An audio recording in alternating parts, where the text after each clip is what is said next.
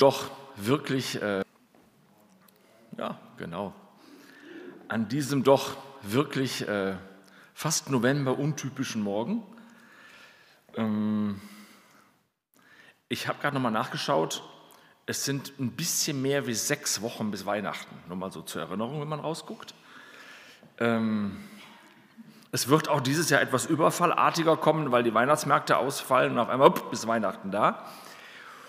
Und ich habe mir im Rahmen der Predigt überlegt und darüber nachgedacht, was ist denn vor der Geburt Jesu eigentlich so, was taucht denn da in der Bibel auf?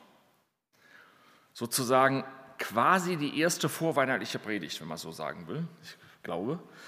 Ähm, und das ist in wesentlichen Ausschnitten das erste Evangelium des Johannes, äh, des Lukas, Johannes, des Lukas. Kurz zwei, drei Sätze am Anfang. Ich lasse so den ersten Teil, äh, ähm, die ersten paar Verse weg. Also Lukas, wir gehen davon aus, dass er Arzt gewesen ist, legt in den ersten Versen nahe, dass er niederschreibt, was andere erlebt haben. Also, dass er nicht der Augenzeuge gewesen ist, so sieht es auf jeden Fall aus, so legt er das nahe in den Versen, weil er sagt, dass das, was Augenzeugen, die dabei waren, dass er das jetzt hier aufschreibt. Ist nicht ganz sicher, aber liegt es nah. Und ähm, als Arzt ein Mensch, der gewohnt ist, genau hinzuschauen. Also man hofft das, dass die Ärzte das tun, nicht? Also hoffentlich schaut er genau hin, ja. Aber ich denke, das wird schon dazu. Genau hinschauen, genau gucken, ähm, genau überlegen, was ist da eigentlich los, so ein bisschen auch so hintergucken, hinter die Geschichten. Ne? Da kommt jemand hin und hat irgendwie eine Wunde, kann man nicht sagen, ich mache die Wunde zu, sehen wir nichts mehr, ist alles weg, muss man ein bisschen tiefer rein. Also jemand, der versucht, so ein bisschen da so tiefer reinzuschauen. Ich lese jetzt in Ausschnitten das erste Kapitel des Lukas, also auch mal drei, vier, fünf, sechs Verse hintereinander, lasse ein paar Sachen weg. Was lasse ich weg? Äh, einfach ich muss mal, mal gucken, aber ich glaube, hat 87 Verse oder so, da muss man jetzt nicht alles lesen. Ähm, 80, 80 Verse, da müssen wir nicht alles lesen. Es geht mir um eine, um eine Geschichte, die da drin ist, eine sehr gegenständliche Geschichte, eine sehr fassbare Geschichte, eine wahre Geschichte. Ne? Lukas, Augenzeugen, ich schreibe auf, was Augenzeugen berichtet haben. Also da bürge ich für. Keine Fake News, nicht, um das mal so zu sagen, sondern echte News, hat, ist so passiert. Und zwar die Geschichte von Elisabeth und Zacharias. Das sind die Eltern von Johannes dem Täufer. Es gibt da drin quasi zwei weitere Geschichten. Es gibt einmal da drin die Geschichte, was die Maria da erlebt. Das lasse ich aus. Das ist überhaupt ganz interessant, sich mit dem, mit der, also auch ein schönes vorweihnachtliches Thema, die Geschichte der Maria. Und ich lasse eigentlich auch das eigentliche Leben des Johannes des Täufers, also was das eigentlich bedeutet hat, und so lasse ich auch raus. Es geht mir jetzt um, was die beiden sozusagen vor Weihnachten, vor dem ersten Weihnachten erlebt haben. Und ich fange an und lese jetzt mal so ein paar Verse runter. Ich lese das in der neuen Genfer Übersetzung, ich finde die sehr eindrücklich. In der Zeit, als Herodes König von Judäa war, lebte dort Zacharias, ein Priester, der zur Abteilung des Abia gehörte. Seine Frau stammte wie er aus dem Geschlecht Aarons. Sie hieß Elisabeth. Beide lebten so, wie es Gott gefiel und hielten sich in allem genau an die Gebote und Weisungen des Herrn. Sie hatten keine Kinder, denn Elisabeth war unfruchtbar und jetzt waren sie beide alt. Einmal, als Zacharias vor Gott seinen Dienst als Priester versah, weil seine Abteilung damit an der Reihe war, wurde er nach der für das Priesteramt geltenden Ordnung durch das Los dazu bestimmt, in dem Tempel des Herrn zu gehen und das Rauchopfer darzubringen. Während der Zeit, in der das Rauchopfer dargebracht wurde, stand die ganze Volksmenge draußen und betete. Ne, wir haben so Kontext erstmal, wer ist es? Und er macht jetzt ein Opfer, war dran, durch Los bestimmt. Da erschien ihm Zacharias ein Engel des Herrn, er sah ihn auf der rechten Seite des Rauchopferaltars stehen. Zacharias erschrak, wurde von Furcht gepackt. Doch der Engel sagt zu, zu ihm, du brauchst dich nicht zu fürchten, Zacharias. Dein Gebet ist erhört worden. Deine Frau Elisabeth wird dir einen Sohn schenken, dem sollst du den Namen Johannes geben. Du wirst voller Freude und Jubel sein, und viele andere werden sich über seine Geburt freuen. Denn er wird groß sein in den Augen des Herrn. Er wird keinen Wein und keine starken Getränke zu sich nehmen, und schon im Mutterleib wird er mit dem Heiligen Geist erfüllt sein. Viele Israeliten wird er zum Herrn, ihrem Gott, zurückführen. Erfüllt mit dem Geist und Kraft des Elia wird er vor dem Herrn hergehen. Durch ihn werden sich die Herzen der Väter den Kindern zuwenden und die Ungehorsamen werden ihre Gesinnung ändern und sich nach dem richten, die so leben, wie Gott es gefällt. So wird, es dem Herrn ein Volk, so wird er dem Herrn ein Volk zuführen, das für ihn bereit ist. Zacharias sagte zu dem Engel, woran soll ich erkennen, dass das alles geschehen wird? Ich bin ein alter Mann und meine Frau ist auch nicht mehr jung. Also die Schwangerschaft hätte er doch erkannt. Ne? Man fragt sich, was fragt er da eigentlich?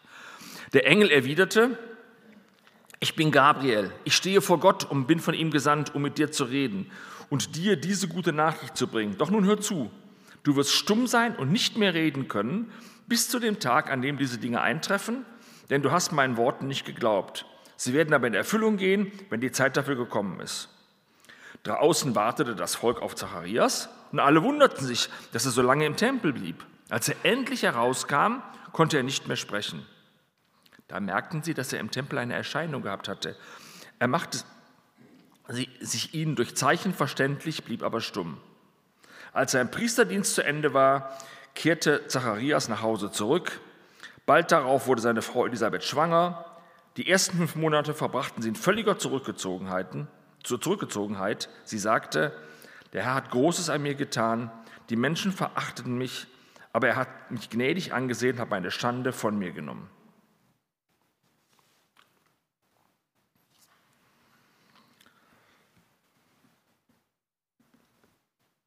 Jetzt geht es weiter und dann kommt die Sache auch mit, äh, jetzt geht es auch rein in die Ankündigung der Geburt Jesu. Wie gesagt, ich will mich jetzt auf die beiden konzentrieren.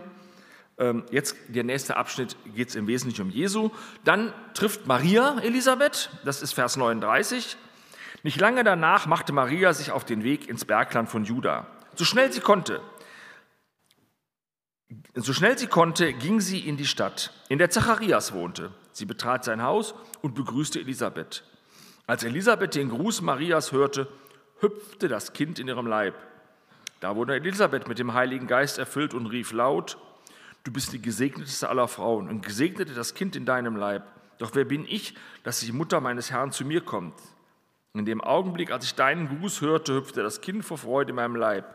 Glücklich bist du zu preisen, weil du geglaubt hast, denn was der Herr zu dir sagen ließ, wird sich erfüllen. Jetzt kommt wieder Maria dran. Maria preist den Herrn und so weiter.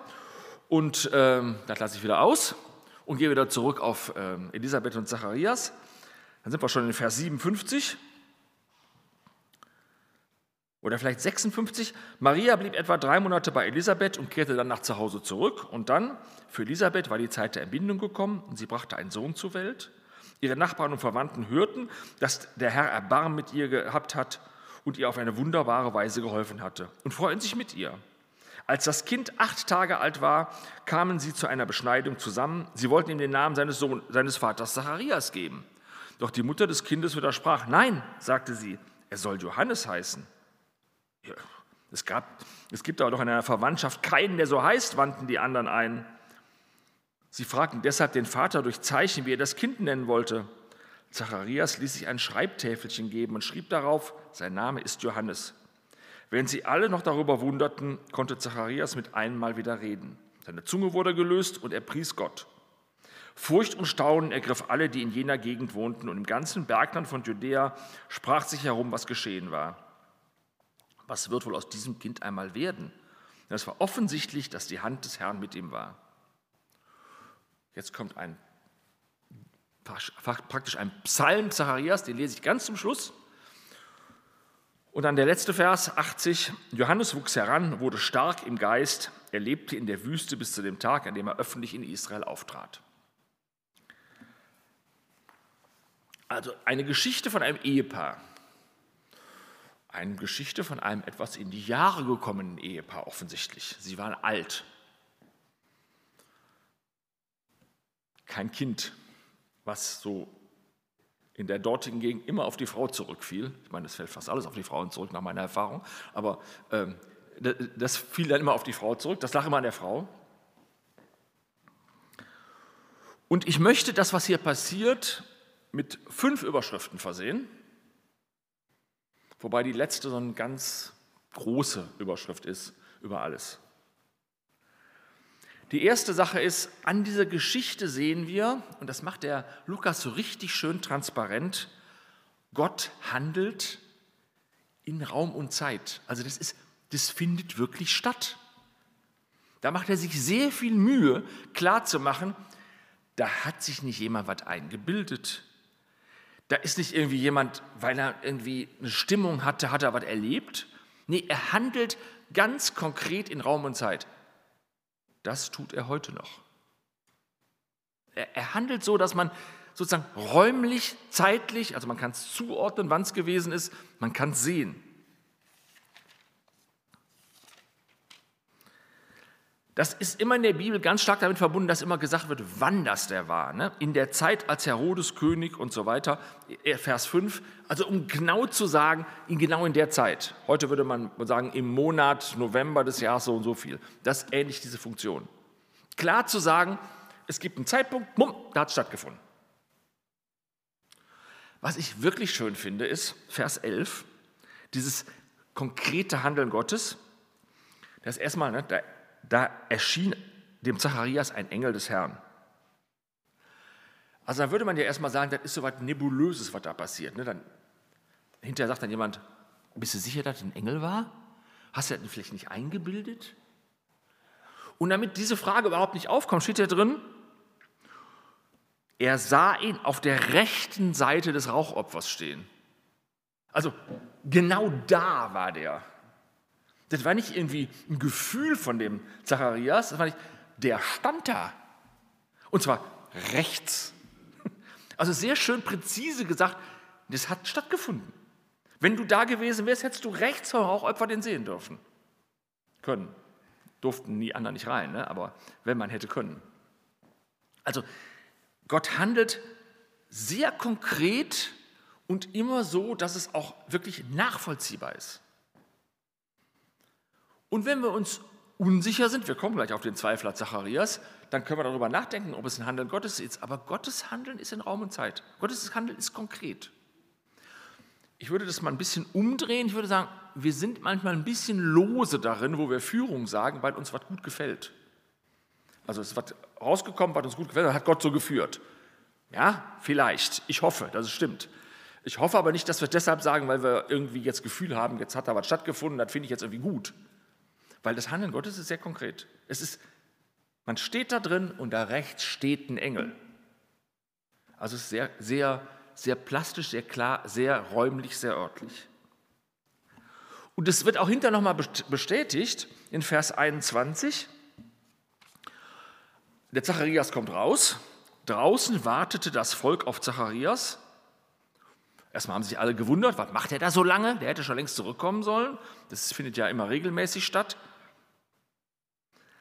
Als er endlich herauskam, konnten sie nicht mit ihm sprechen, aber sie merkten, dass er eine Erscheinung gehabt hatte. Er machte sich durch Zeichen verständlich. Dritte konnten sehen, dass was Besonderes passiert. Also nicht er bildet sich das ein, nicht er fühlt sich so, da waren Dritte, die konnten das sehen. Also erster Gedanke, Gottes Handeln ist nicht deshalb da, weil wir es uns einbilden, weil wir uns besonders stark einbilden, weil wir es besonders wollen, sondern weil Gott in Raum und Zeit echt handelt. Das tut er heute noch. Zweite Überschrift. Gott handelt und agiert hier mit ganz normalen Menschen.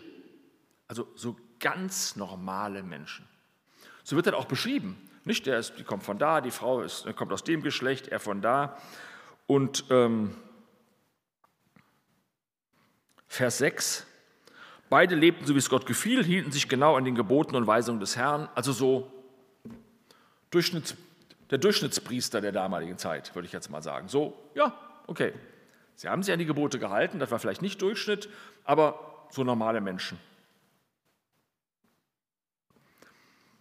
Und dann tut er ja seinen Dienst, weil seine Abteilung an der Reihe war und er das losbekommen hat. Also auch so irgendwie so, so normal reingestolpert. So irgendwie, achso, ja, ich bin heute dran. Okay, jetzt mache ich das auch Opfer. Jetzt gehe ich da rein. So ganz normale Situation. Und ein so ein richtig, also da habe ich so ein Bild im Kopf gehabt, als ich ihn gelesen habe. Also ich hatte eben gelesen, Vers 11, ähm, dass, der, dass der Engel da auf der rechten Seite war. Dann Zacharias erschrak, wurde von Furcht gepackt. Doch der Engel sagte zu ihm, du brauchst dich nicht zu fürchten, Zacharias, dein Gebet ist erhört worden. Und ich habe so das Gefühl gehabt, der hat erstmal gesagt, welches Gebet? Der betet schon seit 30, 40 Jahren dafür, dass er mal ein Kind kriegt. Dann hat sich dazu so Routine entwickelt. Das sagt er ja morgens. Er, er, er, hat nicht mehr damit gerechnet, dass das stattfinden würde. Und dann sagt er, nee, dein Gebet wird erhört. Und, und, und, äh, ach, mein Gebet? Ich, so, das war so mein erster Impuls. Der hat bestimmt gesagt, mein Gebet, welches denn? Was habe ich denn heute Morgen gebetet? Ähm, oder, ach, diesen, diesen Wunsch des Kindes? Also der war so, wie Gott nimmt mich ernst. Wirklich richtig ernst. Das sind so ganz normale, so, so wie wir auch sind.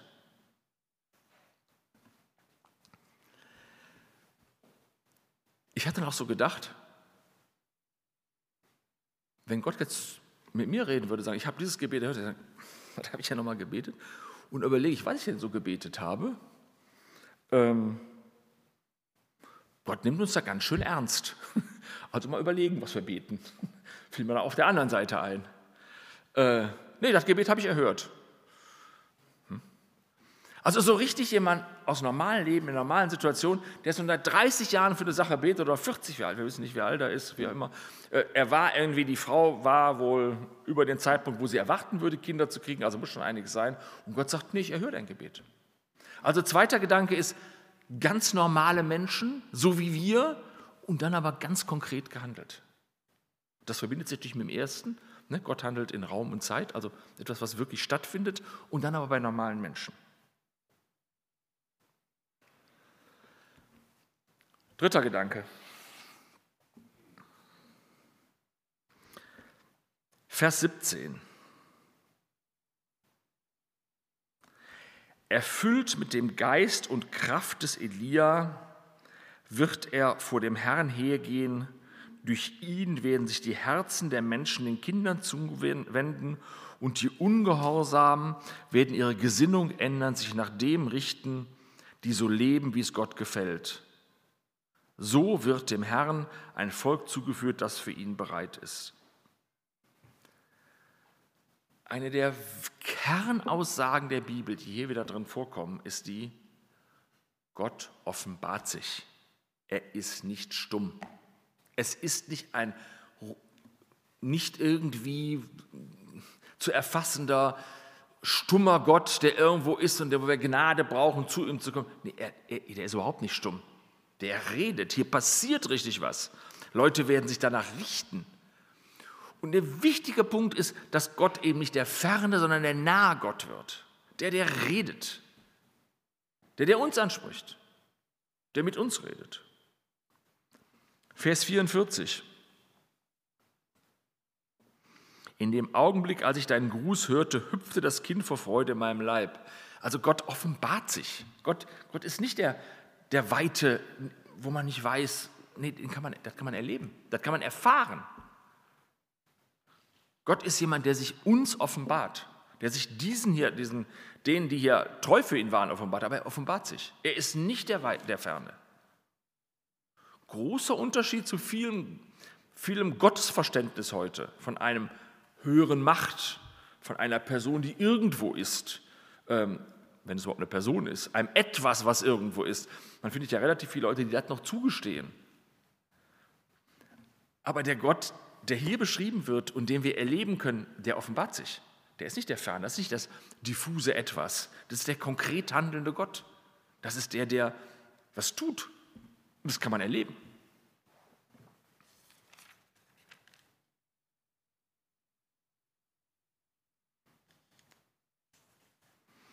Da gibt es viele Verse, die man dafür nehmen könnte. Ich mache jetzt hier, äh, mache hier einen Stopp. Viel, wo man sehen kann, das Ganze ist ja ein Handeln Gottes. Aber das Gott hat sich offenbart. Er ist nicht der ferne Weite. Nächster Punkt. Vers 18 bis 20. Ich habe ja eben schon von dem normalen Menschen geredet. Der Zacharias ist auch ein richtig normaler Mensch. Zacharias sagt dem Engel, woran soll ich erkennen, dass das alles geschehen wird? Ich bin doch ein alter Mann und meine Frau ist nicht mehr jung. Also ehrlich, erstmal, deine Schwanger, die Schwangerschaft deiner Frau wirst du schon erkennen. Frag mal andere Männer und Frauen, wie das aussieht. Das ist ja eigentlich eine verrückte Frage. Woran erkenne ich, dass meine Frau schwanger wird? Na, ich könnte mal gucken auf den Bauch in ein paar Monaten. Ähm, Überleg mal, wann die anfängt, Gurken zu essen mittags oder so, oder nachts oder wie auch immer. Also wenn die anfängt, schwanger zu werden, da gibt es so ein paar Dinge, die kann man sehen, so körperlich und dann gibt es auch ein paar Besonderheiten für jeden Vater, die kennt er so von seiner, von seiner Frau. Aber das, das ist schon eine verrückte Frage, ne? woran soll ich das denn erkennen?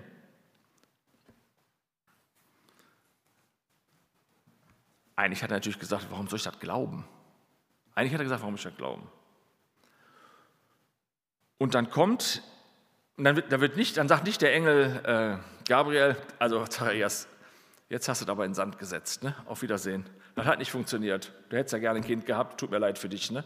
Muss dann jemand anders machen. Nee, nee, wir, wir dürfen Zweifel haben. Wir dürfen Zweifel haben. Die Antwort ist dann schon erstaunlich. Die nehmen, die nehmen den Zweifel von dem Zacharias ziemlich ernst. Also, okay, du willst es erkennen. Okay, du kannst es erkennen. Ganz, ich gebe dir eine einfache Erkennung. Du kannst gleich nicht mehr reden. Okay, nicht? Der Engel erwiderte, ich bin Gabriel, ich stehe vor Gott und bin von ihm gesandt, um mit dir zu reden und dir diese Nachricht zu bringen. Und jetzt höre, du wirst stumm sein, nicht mehr reden können. Also, wir dürfen Zweifel haben und wir dürfen die auch an Gott richten und es führt nicht zu einem vernichtenden Urteil. Aber es führt auch zu einer interessanten Antwort. Ich finde, das ist eine sehr interessante, direkte Antwort. Ja, ich möchte mal wissen, ob das wirklich alles stimmt. Ja, ist okay. Du bist stumm und wenn das dann vorbei ist, kannst du wieder reden. Dann okay. Also wir dürfen mit unseren Fragen zu Gott kommen. Und wir werden auch nicht alle stumm geschaltet, wenn wir mit Fragen zu Gott kommen. Äh, das steht hier nicht. Aber was hier drin steht, ist, dass Gott das ernst nimmt, dass der Gabriel dazuhört und nicht auf seine Autorität pocht und sagt, wie kommst du auf sowas? Ich bin doch hier Gabriel. Also stell doch so blöde Fragen nicht. Und für den Zacharias war es eine, eine Runde zu ernst, würde ich sagen. Hinterher war es wieder okay, dann konnte er auch wieder reden. Aber in dem Moment boah, wurden die Zweifel wirklich ernst genommen. Aber man muss auch sagen, er hat eine wirklich dumme Frage gestellt. Ne? Woran soll ich das erkennen? Man muss man schon sagen. Also er war schon ziemlich, er war schon ziemlich von den Füßen geholt, sagen wir es mal so. Äh, er war schon sehr verunsichert, was man auch verstehen kann. Und dann, das sind jetzt die vier Dinge, die ich finde, die im Text am meisten stattfinden. Gott handelt, Gott handelt ganz konkret, räumlich, zeitlich, nachprüfbar, nachmessbar. Wenn man nebensteht, kann man sehen. Da vorne rechts steht der Engel. Es werden ganz normale Menschen angesprochen, so ganz normal, so wie wir, so wie ich, wie du. Das alles zeigt, dass Gott nicht ein stummer Gott ist und er lässt unsere Fragen zu, hat konkrete Antworten darauf. Und jetzt kommt eigentlich das Ganze, das Ganze ist in eine, und das ist das Schöne, und das gilt für uns genauso wie für den Zacharias und die Elisabeth, das Ganze ist in eine große Geschichte eingewoben. Wir sind in eine große Geschichte eingewoben. Hier gibt es die große Geschichte von dem, der kommt, um auf Jesus hinzuweisen. Hier gibt es die große Geschichte von dem Treffen der beiden Mütter, wo dann das Kind hüpft im Bauch, wo dann merken, irgendwie, das, das hier, das hier, hier ist mehr wie, wie einfach hier treffen sich zwei Schwangere und äh, unterhalten sich über ihre Schwangerschaftsleiden. Nee, nee, hier ist mehr los. Und das ist das, was hier auch gesagt wird. Es gibt eine große Geschichte Gottes. Und das ist ja der Anfang des Neuen Testamentes. Es ist der Anfang, dass Gott wieder über Jesus hier in diese Welt tritt, nachdem lange nach den Propheten Ruhe war Volk Israel, mit dem, Reden, mit dem direkten Reden Gottes, gibt es jetzt die große Geschichte. Und in dieser großen Geschichte sind wir auch mittendrin. Irgendwo zwischen, also wo, wie es weitergeht, wissen wir nicht. Wir wissen, was passiert ist. Ähm, wir sind in der großen Geschichte. Viele haben gedacht, sie wären die letzte Generation, bevor, Gott wieder, bevor Jesus wiederkommt. Das haben die Jünger schon gedacht. Ich habe meinen, mit dem Vater meines Vaters gesprochen, der war da auch so 80 und dachte, ach, die nächsten fünf Jahre, glaube ich, so wenn ich dazu sehe, wenn ich die Welt sehe, was alles passiert. Na, ist schon 25 Jahre her. Ähm, wir wissen nicht, nach vorne können wir nicht gucken, aber wir sind Teil einer ganz großen Geschichte, die Gott hat. Und da sind wir Teil drin. Als normale Menschen, als Menschen, die Zweifel haben, als ganz einfache Personen sind wir mitten in dieser großen Geschichte auch drin. Und die führt auch irgendwo weiter. Und Gott hat die auch in der Hand. Also ich fand das, äh, in der Summe finde ich das ein paar einfach schöne Punkte, die uns zeigen, wie Gott mit uns umgeht. Und der Zacharias, ich würde es fast einen Psalm nennen, preist dann Gott. Und damit, ich würde die Predigt damit abschließen, dieses Preis des Zacharias vorzulesen, vielleicht noch zwei, drei Sätze zu, zu sagen. Jetzt, jetzt hat er das alles erlebt und jetzt, jetzt, jetzt kann er auch wieder reden, ja, ist auch nicht schlecht ne, für, den Preis, für das Preisen. Und jetzt sagt er das auch. Und er, er, er fasst das nochmal so alles zusammen. Gepriesen sei der Herr, der Gott Israels. Er hat sich seines Volkes angenommen und hat ihm Erlösung gebracht. Aus dem Haus seines Dieners David hat er für uns einen starken Retter hervorgehen lassen, wie er es schon vor langer Zeit durch das Wort seiner heiligen Propheten angekündigt hatte. Einen, der uns aus der Gewalt unserer Feinde rettet, der uns aus den Händen all derer befreit, die uns hassen. So erbarmt sich Gott seines Volkes und hilft uns, wie er es unseren Vorfahren zugesagt hat. Er vergisst seinen heiligen Bund nicht. Er denkt an den Eid, den er unseren Stammvater Abraham geschworen hat, dass er uns aus den Händen unserer Feinde befreien wird. Und das wird ihm unser ganzes Leben lang ohne Furcht in Heiligkeit und Gerechtigkeit in seiner und dass wir ihm unser ganzes Leben lang ohne Furcht in Heiligkeit und Gerechtigkeit in seiner Gegenwart dienen werden. Und du, Kind, wirst Prophet des Höchsten genannt werden, denn du wirst von dem Herrn, vor dem Herrn hergehen und ihm den Weg bereiten. Du wirst sein Volk zu, zu der Erkenntnis führen, dass es durch die Vergebung seiner Sünden gerettet wird. Und jetzt kommen zwei sehr schöne Verse. Denn unser Gott, nicht der Gott, der sich offenbart, der Gott, der einfache Menschen anspricht, der unsere Zweifel zulässt, denn unser Gott ist voll Erbarmen. Darum wird auch der helle Morgenglanz aus der Höhe zu uns kommen, um den Licht zu bringen, die in der Finsternis und im Schatten des Todes leben, und um unsere Schritte auf den Weg des Friedens zu lenken. So handelt Gott. So handelt Gott. Er bringt uns Licht. Licht heißt Leben. Licht heißt Klarheit, wo es hingeht. Licht heißt Ausrichtung, wo es hingeht. Der helle Morgenglanz, nicht so, wenn es so morgen nach einer dunklen Nacht so langsam wieder hell wird. Und wenn es in unserem Herzen dunkel ist, dann sagt er, es wird wieder hell. Es wird langsam wieder hell.